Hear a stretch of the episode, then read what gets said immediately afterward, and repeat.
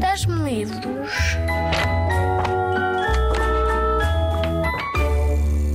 Olá, eu sou o Luís Ricardo Duarte, sou jornalista do Jornal de Letras e da revista Visão. Se calhar já leste algum artigo ou viste algum artigo meu aí em casa.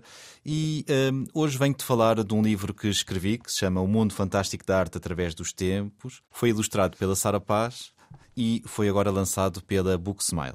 O livro é uma viagem pela história da arte, nomeadamente a história da arte ocidental, que se fez aqui na Europa, também nos Estados Unidos, eh, desde os tempos mais antigos, a pré-história, antes de haver escrita, até ao século XX, XXI, a arte que se faz eh, hoje em dia. Eu tento explicar neste livro, como se fosse uma viagem, como é que o homem foi, ao longo de vários tempos, expressando-se artisticamente, quer pintando nas grutas da pré-história, quer fazendo quadros, esculturas, pinturas nas paredes, instalações, arte até que não representa nada, é uma arte chamada abstrata. Hoje, dentro desta viagem, vou-te falar sobre três quadros: a Mona Lisa do Leonardo da Vinci, os painéis de São Vicente do Nuno Gonçalves, uma obra portuguesa, e a Guernica do Pablo Picasso, que é, são todos quadros muito famosos. Vou-te ler um bocadinho do livro para ficares com a ideia de como é que ele se estrutura. O livro são tem textos muito pequenos, tem jogos, tem apontamentos também da Sara Paz, ilustrações que te chamam a atenção para o, alguns pormenores do quadro, porque dentro de um quadro escondem-se muitos segredos. Há vários níveis de leitura. Nem tudo é um, visível ao primeiro olhar. Por isso, quem é a Mona Lisa?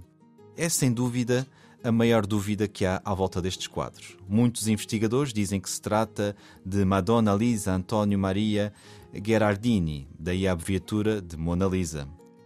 Esta senhora era mulher de um mercador muito rico de Florença, Francesco del Giocondo, o que também explica o outro nome do quadro, La Gioconda. Sem certezas, muitas outras hipóteses têm sido avançadas. Houve quem dissesse que se tratava de um autorretrato do próprio Leonardo da Vinci ou que seria simplesmente uma representação do seu ideal de beleza. Leonardo da Vinci gostava de pintar figuras humanas, mas sempre enquadradas em paisagens, pois o quadro ganhava assim profundidade dando a entender que a pintura só acabava lá muito ao fundo. As paisagens de Leonardo eram as mais fantásticas, como a que envolve a Mona Lisa. É pouco realista, quase etérea, como se fosse uma fantasia. Apanha que é ladrão. A 22 de agosto de 1911, os primeiros funcionários a chegar ao Museu do Louvre tiveram uma notícia aterradora. O quadro mais famoso do mundo tinha desaparecido.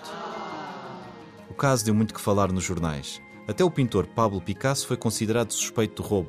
A Mona Lisa não estava em lado nenhum. A pintura, na verdade, só foi recuperada dois anos depois, à Itália. Tinha sido levada por um funcionário do museu, Vincenzo Perugia. Ele achava que a obra, por ser de um artista italiano, devia regressar ao seu país, Itália, e não estar em França. Devido a este roubo, a pintura hoje está atrás de um vidro à prova de bala o sorriso mais enigmático do mundo. O que atrai tanto em Mona Lisa? Podemos dizer a beleza do conjunto, a relação entre todos os elementos do quadro, o realismo da pintura, mas o que mais destaca é sem dúvida o sorriso. É provavelmente o sorriso mais enigmático da história da pintura. Estará ela mesma a sorrir ou é impressão nossa?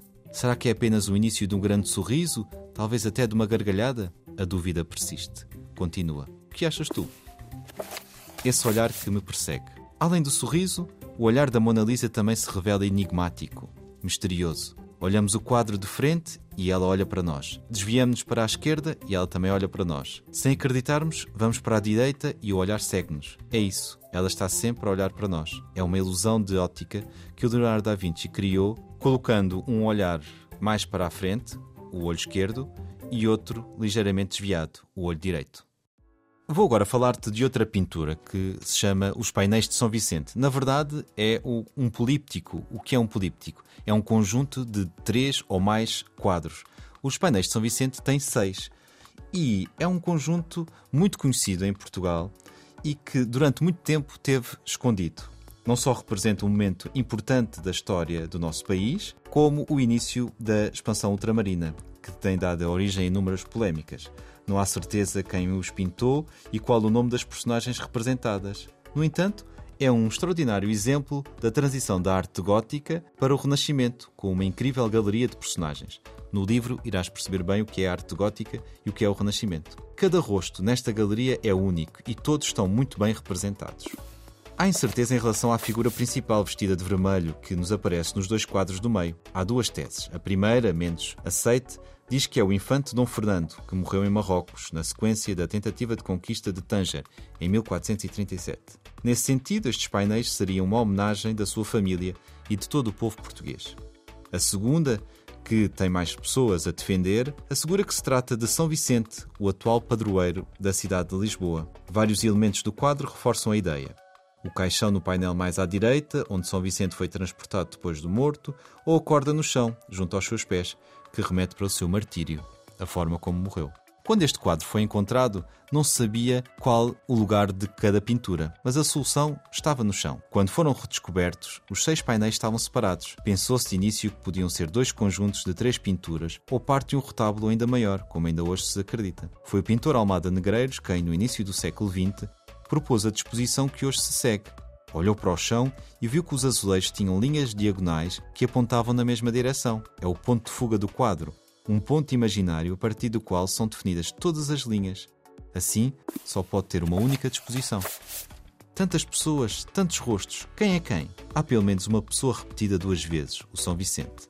O quadro mais à esquerda chama-se Painel dos Forados, porque representa membros da igreja e do clero vestido de branco. A seguir foi o painel dos pescadores, que dá a conhecer o povo anónimo do país. No extremo oposto, o primeiro a contar da direita tem o nome de painéis das relíquias, por ter o caixão associado a São Vicente. Neles estão figuras relacionadas com o culto dedicado ao santo. Um dos aspectos mais curiosos é o livro que o homem está a mostrar e que tem letras que não pertencem a nenhum alfabeto. Alguns estudiosos veem nela uma mensagem codificada, misteriosa. O segundo a contar da direita é o painel dos cavaleiros e acredita-se que é composto pelos retratos de quatro filhos de Dom João e Dona Filipa de Lencastre. Nos painéis centrais, no da esquerda, encontramos a família real, com o rei Dom Afonso V e o seu filho, futuro Dom João II, e o que se pensa ser o infante Dom Henrique, grande impulsionador dos descobrimentos. No da direita estão altas figuras da nobreza e do funcionamento do Estado. Vou agora falar-te de uma outra pintura feita no século XX, muito tempo depois das um, duas pinturas que já falei. É a Guernica do Pablo Picasso. O horror da guerra. Guernica é o nome de uma cidade no norte de Espanha, numa região que se chama País Basco.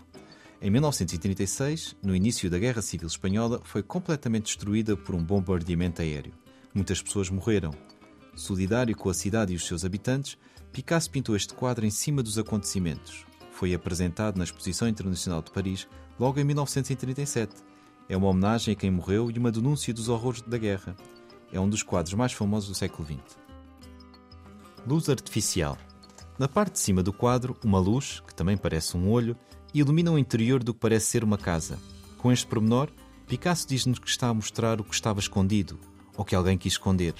Ao acender a luz, ou seja, ao querer perceber o que aconteceu, encontrou a brutalidade da guerra e mostrou-a a toda a gente. Este quadro é assim uma defesa da paz, um manifesto contra a guerra. As caras cubistas. Este quadro tem vários elementos do cubismo, um movimento artístico que, saiu, que surgiu no século XX. Embora não seja tão radical como outras pinturas de Picasso, uma das mais visíveis são os rostos. Ao pintar dois olhos lado a lado ou fora do seu local habitual, também se está a falar da loucura e do desespero que se viveu neste momento. Esperança para o futuro. Haverá esperança no meio de tanta guerra?